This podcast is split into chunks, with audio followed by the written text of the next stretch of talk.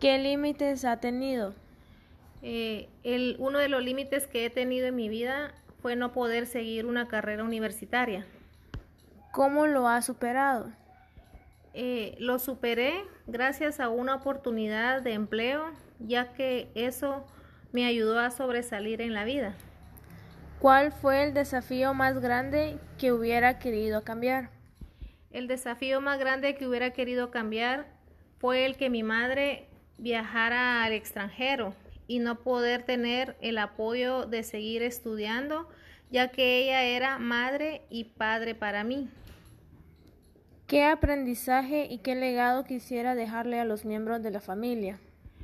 Eh, que aprovechen las oportunidades de estudio que se les presenta en la vida para poder ser una, unos profesionales con éxito y darles a sus hijos una mejor calidad de vida.